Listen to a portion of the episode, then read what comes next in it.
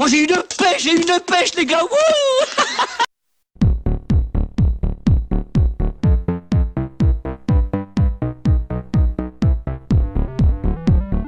Les 400 coups.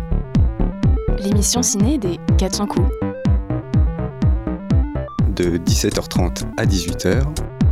Tous les premiers mercredis du mois sur Radio Campus.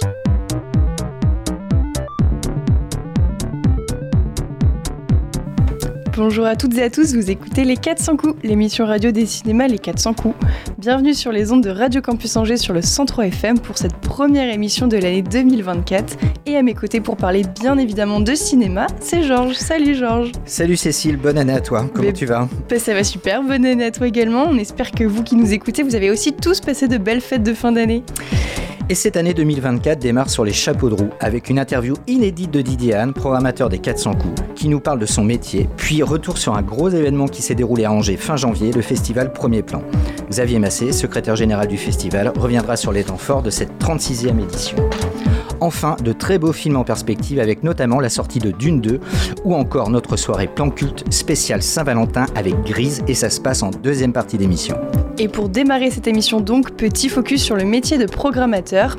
Vous êtes déjà certainement demandé comment se déroule la programmation d'un cinéma, comment les films sont-ils choisis, ou encore quelle ligne éditoriale il faut suivre. Eh bien Didier Anne nous en dit un peu plus et répond à nos questions.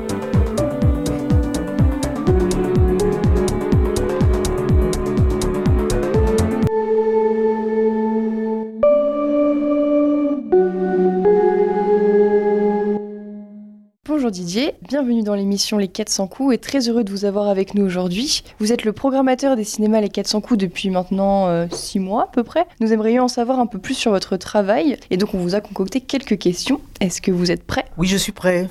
Et pour commencer, pouvez-vous nous dire quelques mots sur votre parcours? Comment est-ce qu'on devient programmateur d'une salle de cinéma? Mon parcours, en fait, il est beaucoup lié à ma cinéphilie, en fait. Je suis allé beaucoup au cinéma. Enfin, j'ai plutôt un parcours pas atypique, parce qu'à l'époque, je pense que c'était assez courant. Aujourd'hui, les gens font des études. Moi, j'ai pas fait des études très longues, très longues. J'ai pas fait du tout d'études de cinéma, mais j'ai plutôt fréquenté beaucoup les salles, en fait. C'est-à-dire, euh, pour euh, donner un exemple, l'année du bac, par exemple, qui m'intéressait pas beaucoup, c'est l'année où j'ai vu le plus de films. Enfin, je voyais tous les films qui sortaient. Mais quand je dis tous les films, c'est-à-dire tous les films. Il y a pas un film que j'ai pas que j'ai manqué. Ça a duré 4-5 ans, quoi. Et puis après, quand j'ai commencé à travailler, j'ai commencé à voir un peu moins de films, mais j'en vois beaucoup. Mais j'ai trouvé que c'était, euh, ah, enfin, avec le recul comme ça, je trouvais que c'était assez marrant de voir tous les films parce que on, on- on se forge euh, des goûts, euh, justement, en voyant tout et, et même des, des, des choses assez mauvaises. Des fois, ça, ça aide, euh, comment, à affiner ses goûts, je trouve. Alors Didier, donc votre parcours a été forgé par votre cinéphilie, mais est-ce qu'il y a des écoles pour devenir programmateur? Alors oui, il y a en fait, il y a toujours eu des écoles, mais l'é- l'école la plus connue, c'est la FEMIS. hein. il y a des formations euh, d'exploitants euh,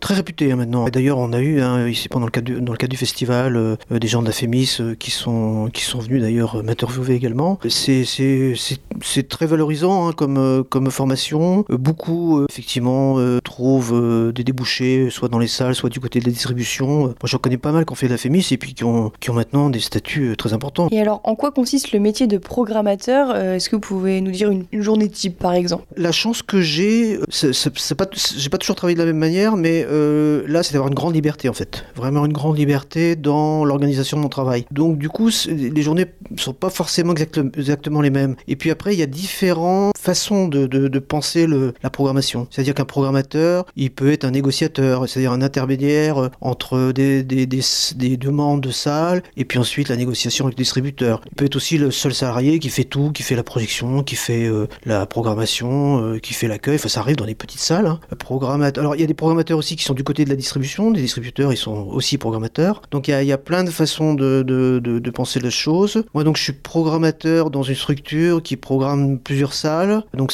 la structure s'appelle le GAP. Au fil, euh, au fil des recherches et des, contacts, des, opportunités, ben, effectivement, euh, j'ai la chance de programmer euh, les 400 coups depuis, depuis six mois.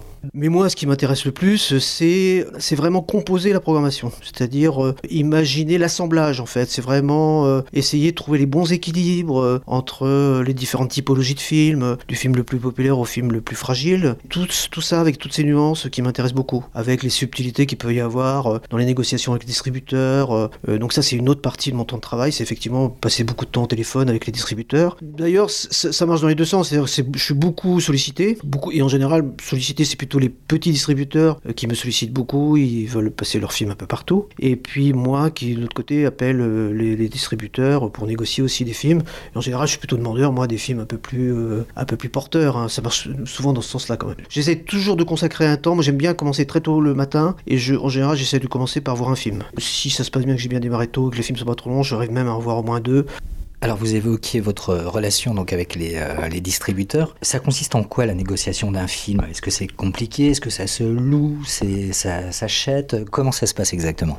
Mais c'est c'est bien parce que effectivement, je pense qu'il y a des gens qui, les gens se posent la question. En fait, le film, effectivement, il est loué, il est jamais acheté. C'est toujours un pourcentage de la recette. En général, quand le film il vient de sortir, ben, c'est 50%. C'est vraiment une règle très traditionnelle. Sur les deux premières semaines, c'est 50%. Et puis après, ça commence à décliner. Ça, faut négocier ça au, lundi. En général, ça, ça, voilà, ça décline de 5% par, par semaine euh, jusqu'à atteindre les 30%. Ça descend rarement en dessous. Après, au-delà de ça, il faut quand même partager la recette avec le distributeur parce que dans tous les cas, lui, il est gagnant euh, dans, dans ce partage. Selon vous, quelles sont les qualités requises pour ce métier et quels conseils vous pourriez donner à des personnes qui souhaitent se lancer dans, dans le domaine? Effectivement, les conseils ils vont dépendre de là où on se trouve en fait. Bah déjà, il faut faire preuve de sang-froid en fait. Je, je crois que je j'aurais pas répondu ça il y a quelques années. Je me dis avec le recul, je pense qu'il faut faire preuve de sang-froid. Euh, je, me- je me rends compte qu'on a vite fait de s'emballer en fait. On a on a vite fait de s'emballer pour des titres, même moi-même, hein, euh, parce qu'il y a du désir sur des titres, etc.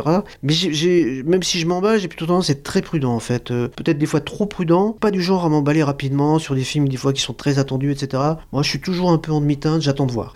Et c'est pour ça que j'aime bien voir d'ailleurs. Il faut évidemment être curieux, tout quand on est dans, dans une programmation de essai, parce que le- on est, euh, je pense qu'on est aussi à la recherche de, de nouveaux talents en fait. hein. Donc c'est pas tout de suite évident. Euh, après, je pense qu'il faut aussi, euh, comment dire, ouais, simplement trouver une forme de, cohérence et d'adaptabilité. euh, Faut, c'est ça, d'adaptabilité, pardon. C'est pas facile à dire. Ce que je veux dire, c'est qu'au fi- au final, moi je pense que je crois qu'il faut être assez modeste en fait sur la programmation. Faut pas se dire qu'on sait tout. Il faut pas se dire que de toute façon on va faire mieux que l'autre. Je crois qu'au final, on n'a pas tant de choix que ça en fait. On est très tributaire des sorties en fait. Les sorties elles sont pas déterminées par nous. C'est un calendrier qui est fait par les distributeurs.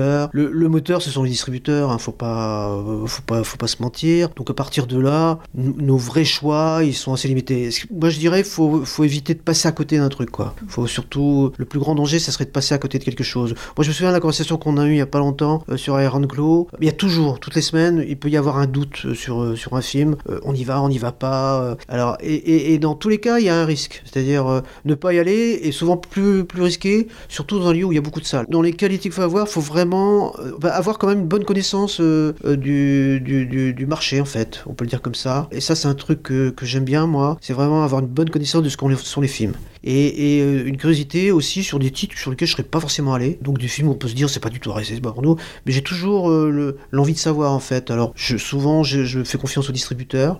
Alors il y a une question que nous on nous pose euh, souvent, c'est est-ce que vous Didier, vous voyez tous les films que vous programmez?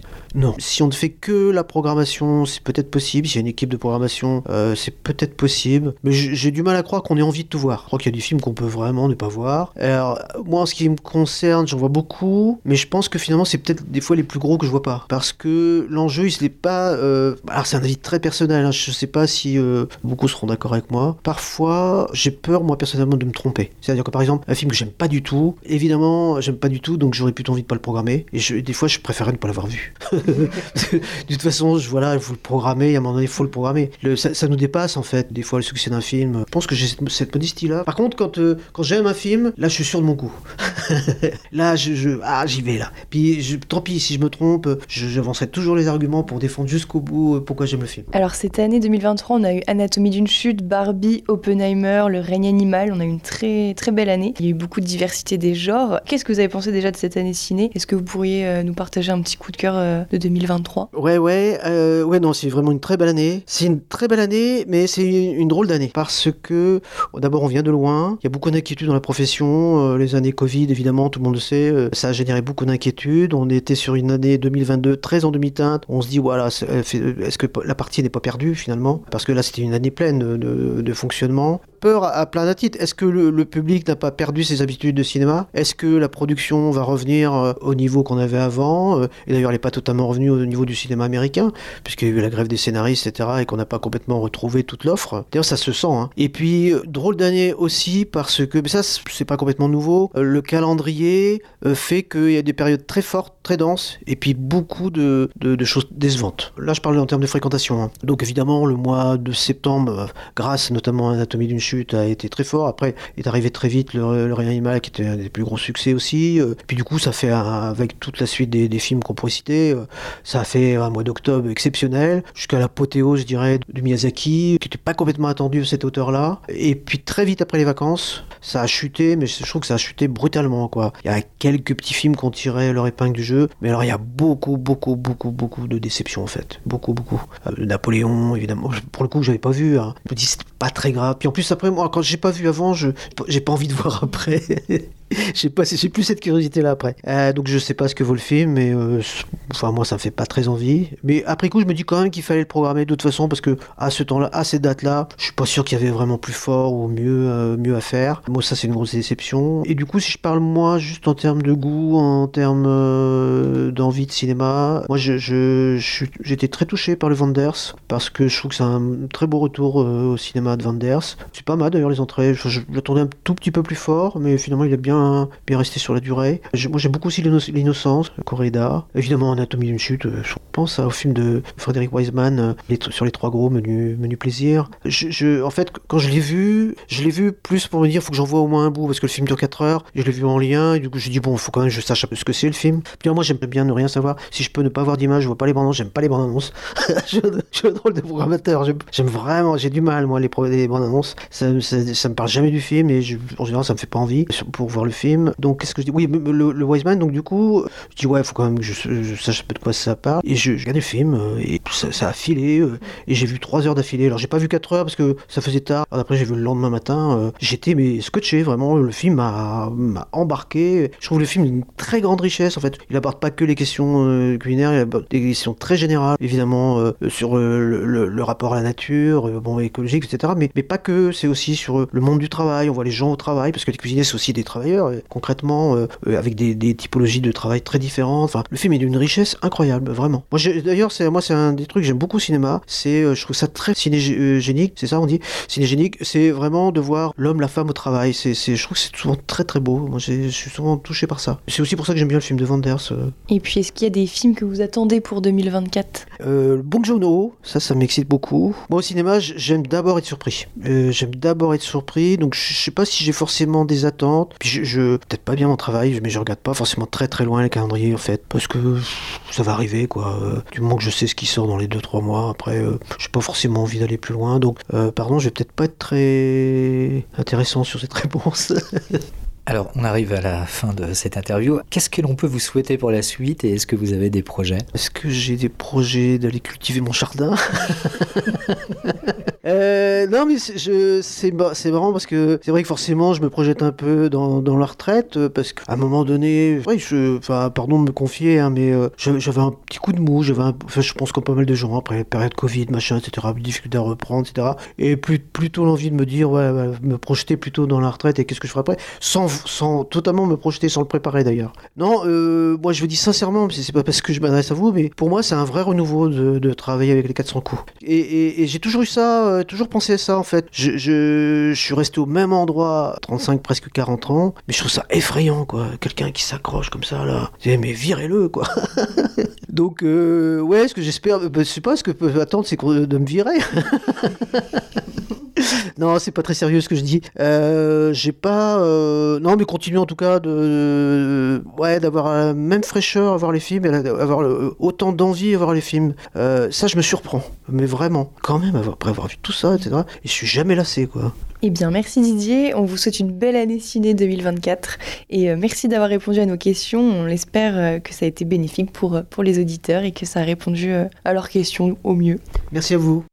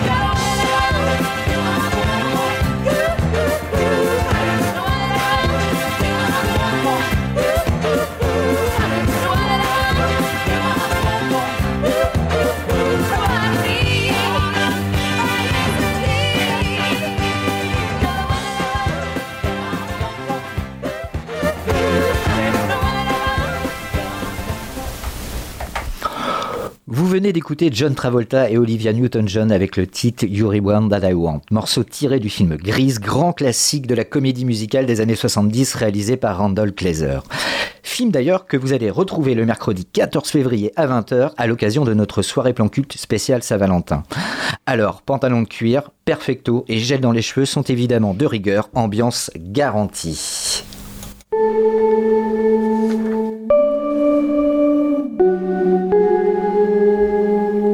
Alors, est-ce que Premier Plan, ça vous dit quelque chose? Pour ceux qui ne connaissent pas, le festival Premier Plan, c'est un festival de cinéma qui a lieu tous les hivers en janvier et qui a pour but notamment de mettre en lumière les premiers films européens de jeunes réalisateurs, mais pas que, également des grandes œuvres du patrimoine cinématographique à découvrir ou redécouvrir sur grand écran à travers des rétrospectives, des avant-premières ou encore des masterclass de réalisateurs. Retour sur cette 36e édition en compagnie de Xavier Massé, administrateur du festival, et c'est sur les ondes de Radio Campus Angers sur le 103 FM. Bonjour Georges, bonjour Cécile, ravi de vous retrouver après cette semaine festivalière intense. Eh bien, le festival s'est magnifiquement bien passé. On a eu une superbe édition, la 36e, euh, qui a réuni plus de 80 000 spectateurs sur euh, cette grande semaine. Euh, Donc c'est un de nos meilleurs résultats en 36 ans. On a eu le plaisir d'accueillir euh, plus de 150 réalisateurs, scénaristes, producteurs, comédiens, compositeurs, techniciens qui sont venus présenter leurs films. On a eu le plaisir aussi d'accueillir plus de 400, 500 professionnels qui sont venus découvrir notre programmation. Et puis on a eu la joie de partager toutes ces séances, toutes ces découvertes dans les salles de cinéma d'Angers, mais aussi au centre de congrès, dans une ambiance absolument incroyable, enthousiasme dingue autour de, de ce festival. Toute l'équipe est vraiment très très heureuse d'avoir euh, su mettre ça en place euh, une nouvelle fois, mais avec cette année un cran supplémentaire dans la manière dont je pense les spectateurs se sont appropriés le festival, une ambiance euh, mais vraiment incroyable. Est-ce qu'il y a des temps forts à retenir de cette édition? Les temps forts à retenir, à retenir pour l'édition, bah, il y en a, il y en a tellement. Je dirais que chaque projection est un temps fort, puisqu'on construit ce festival sur, euh, sur un principe simple, c'est que ça doit être une expérience. Et que chaque projection proposée, que ça soit en compétition, hors compétition, en avant-première, en hommage aux rétrospectives, ou des séances qui sont là pour accompagner aussi des découvertes liées à des thématiques professionnelles. On veut vraiment que ce festival euh, soit euh, une expérience aussi dense que riche, unique, vraiment, en termes de rencontres. Chaque programmation, chaque séance est, est pensée avec ça. Donc il n'y a pas des séances plus ou moins intéressantes que d'autres, mais évidemment, il y a des temps qui marquent plus euh, un festival, notamment, bah, évidemment, les, séances où on découvre, euh, euh, par exemple, le palmarès fin d'un festival. Cette année, c'était incroyable, te- cette ferveur autour de ces premiers films qu'on a découverts. Et puis, bah, tout au long de la semaine, il y a les rencontres. Les premières, ce sont celles que nous faisons avec ces jeunes cinéastes qui viennent de toute l'Europe, voilà, qui viennent présenter leurs films d'école, leurs courts-métrages, leurs longs-métrages, mais aussi leurs scénarios, leurs scénarios de courts-métrages et de longs-métrages. Les rencontres aussi avec euh, bah, ces personnalités reconnues à côté de ces jeunes débutants du cinéma. Et tous les échanges qu'on a autour des thématiques. Euh, Cette année, bah, on devait accueillir Ken Loach, malheureusement, il n'a pas pu nous rejoindre. Mais on a su garder la dyna- dynamique autour de sa filmographie. On l'a accueilli quand même Isabelle Huppert, incroyable. Elle a été formidable. Pendant deux jours, elle était présente à Angers. Elle nous a fait partager une, une partie de sa filmographie euh, qui est exceptionnelle. La plus grande comédienne aujourd'hui en France, euh, avec une carrière internationale dingue. À, à la tournée partout avec euh, tout le monde. Et voilà, le festival, c'est toutes ces rencontres, ces rencontres avec les films, rencontres avec ceux qui font les films, ceux qui les font vivre. Puis aussi une rencontre tout simplement avec d'autres spectateurs. C'est un festival intergénérationnel, c'est un festival qui, s'attache vraiment à faire en sorte que sa programmation soit accessible à tous. On l'a vécu ça aussi, beaucoup cette année. Euh, la mobilisation d'un grand et large public. Cette année encore, c'est confirmé le fait que Premier Plan, c'est un, un- lieu de rencontre, d'échange et de partage de- sur grand écran avec euh, bah, tous ceux qui aiment le cinéma ou tous ceux qui viennent parce qu'on veut leur faire aimer ou découvrir le cinéma. Je parlerai, parlerai notamment des jeunes euh, écoliers. On accueille des écoliers de 3 ans pour, euh, pour le festival, euh, des, tout petits qui viennent voir une compétition qui s'appelle Chenaplan et qui vont attribuer un prix du public. On fait voter des gamins de 3 ans, 6 ans, 7 ans. Voilà, et puis on accueille aussi des gens qui viennent passer une semaine à Angers de cinéma. Ils prennent des vacances pour certains. On accueille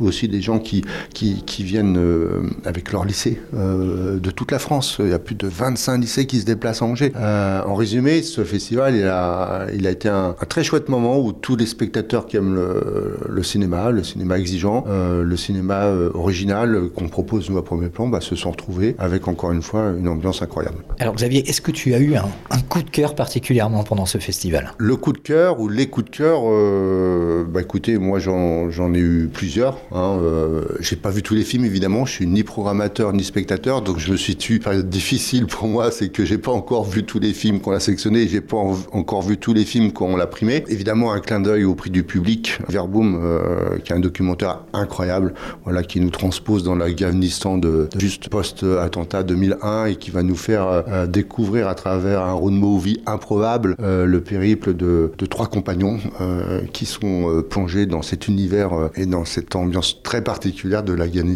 de 2001 avec euh, beaucoup de sensibilité, énormément de second degré d'humour. Donc ça c'est un vrai euh, coup de cœur. Un autre film que j'ai beaucoup aimé c'est Quitter la nuit euh, d'Elie Girard qui est absolument remarquable euh, qu'on l'aura bientôt sur nos écrans. Voilà, j'espère qu'on pourra accueillir au 400 coups la réalisatrice. Et puis après, bah écoutez, il y a beaucoup de films qui ont été diffusés. Il y en a un que j'ai beaucoup aimé en avant-première, qui était diffusé en avant-première, c'est le dernier film de Pascal Bonitzer qui s'appelle Le Tableau volé avec Eric Lutz, euh, Léa Drucker et euh, Louise Chevillotte. Et c'est un film que j'ai trouvé euh, très intéressant pour la mise en scène et le jeu de ses comédiens. Quelques coups de cœur, il y en aura d'autres forcément, quand j'aurai moi-même découvert l'entièreté du palmarès du jury, mais aussi du public, chose que je fais généralement à la fin du festival. Mais je sais qu'il y a un film à découvrir, qui est évidemment le Borderline, qui a eu le grand prix du jury, mais aussi un prix d'interprétation, qui a eu un accueil phénoménal à travers ces trois séances du public, mais et qui a été récompensé par le jury, qui a été présidé par euh, Robin Campillo. Donc c'est un film qui va arriver bientôt sur nos écrans. On passera euh, ce film au 400 coups, comme la plupart euh, de ceux que je viens de citer. Et je pense aussi à la zone d'intérêt qu'on a passée hier en avant-première. Alors, nous, en décalé pour Télérama, et qui a fait beaucoup d'entrées. Je sais pas si tu l'as vu, la zone d'intérêt. Alors la zone d'intérêt c'est Glazor, j'ai pas encore vu mais je sais qu'il y a eu plus de 1000 spectateurs qui se sont rués euh, à premier plan, plus ceux que vous avez eu, ceux qu'on l'a eu ici au 400 coups. C'est un film très attendu, je pense que c'est un film qui est avec une thématique euh, forte et je pense que ça sera un des succès de, ce- de cette rentrée. Il y a le Green Border, euh, 7 février de Agnieszka Holland. Euh, on l'aura aussi hors saison de Stéphane Brisé qu'on a présenté en avant-première. Stéphane Brisé c'est un habitué du cinéma Les 400 coups, il viendra présenter son dernier film. Et puis il y a eu un film qui a aussi beaucoup marqué les spectateurs en, en juin, c'est La Nouvelle Femme de Léa Todorov, qui a eu un succès incroyable et qu'on reprendra sur nos écrans à sa sortie le 13 mars. Et puis bien d'autres choses euh, arriveront, et notamment le Sidonie au Japon, voilà le film d'Élise Girard avec Isabelle Huppert, film présenté en avant-première, en clôture de festival, en présence de la réalisatrice et de la comédienne. Alors merci, euh, merci beaucoup Xavier. Alors dernière, euh, peut-être une petite dernière question. Est-ce que déjà quelques pistes pour la 37e édition ou pas du tout? Oui, deux, très sérieuses, très importantes. Le 18 janvier, la date de démarrage du festival. Il se passera bien à Angers aussi pendant cette semaine. Beaucoup d'envie, beaucoup de temps a priori pour préparer cette 37e édition, mais euh, on est déjà un peu en train de réfléchir et déjà euh, en train de travailler sur la sélection des premiers films. Vous savez que c'est un travail qui se fait tout au long de l'année. Je rappelle toujours que les 100 premiers films qu'on a pu découvrir et sont sélectionnés parmi plus de 3000 films qui viennent de toute l'Europe. Donc ça demande un an de travail. C'est très sélectif, euh, mais ça donne aussi la qualité de cette programmation qui est encore une fois très exigeante, mais toujours accessible à un grand public.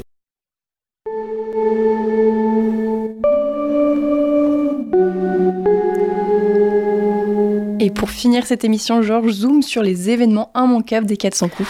Alors, nous vous proposons un petit saut dans le futur avec la sortie événement de Dune 2 réalisée par Denis Villeneuve le 28 février dans nos salles. On retrouve Paul Atreides tentant de mener la révolte contre ceux qui ont anéanti sa famille. Il devra alors faire face à un terrible dilemme, choisir entre l'amour ou sauver l'univers. Heureusement, il pourra compter sur Shani le peuple des Fremen pour l'aider dans son périple. Gros film, gros verre, gros casting, gros casting pardon, Zendaya, Josh Brolin, Léa Seydoux, Christopher Walken, Javier Bardem, sans oublier notre International. Nous ne parlons pas de Thierry Henry, mais bien évidemment de Timothée Chalamet.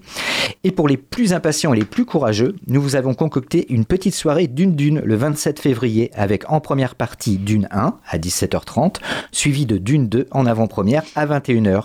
10 euros les deux films, sinon tarif habituel. Et puis Cécile, j'ai ouï dire que bientôt nous allons ressortir un de tes films préférés. Est-ce que tu veux nous en dire quelques mots? Oh là là, j'ai hâte, c'est un des plus grands classiques de Scorsese selon moi, c'est Shutter Island, un de mes films préférés de Martin Scorsese. C'est l'adaptation du roman éponyme écrit par Denis Lehane en 2003. L'histoire se déroule en 54 où Teddy Daniels et son coéquipier Chuck Hall, tous deux Marshall, enquêtent sur la disparition d'une patiente d'un hôpital psychiatrique sur une île bien plus que mystérieuse. Un des films qui m'a confirmé que DiCaprio était un grand acteur, qui savait sortir de sa zone de confort et faire des films variés. Alors ça se passera le lundi 19 février à 20h lors d'un ciné-légende présenté et animé par Louis Mathieu de l'association Cinéma Parlant. C'est l'occasion pour vous de découvrir ou redécouvrir ce chef-d'œuvre du thriller et de débattre par la suite des sujets d'inconscience et de déni de culpabilité.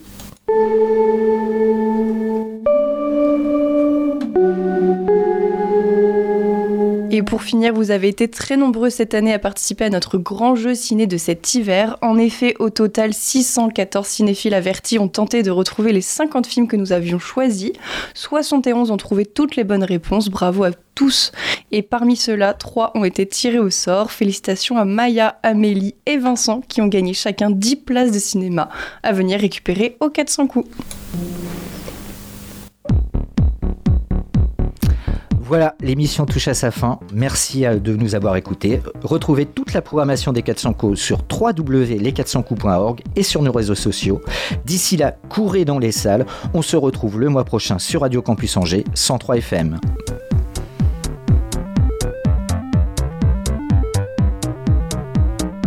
Les 400 coups. Une émission à retrouver en podcast sur www.radiocampusangers.com.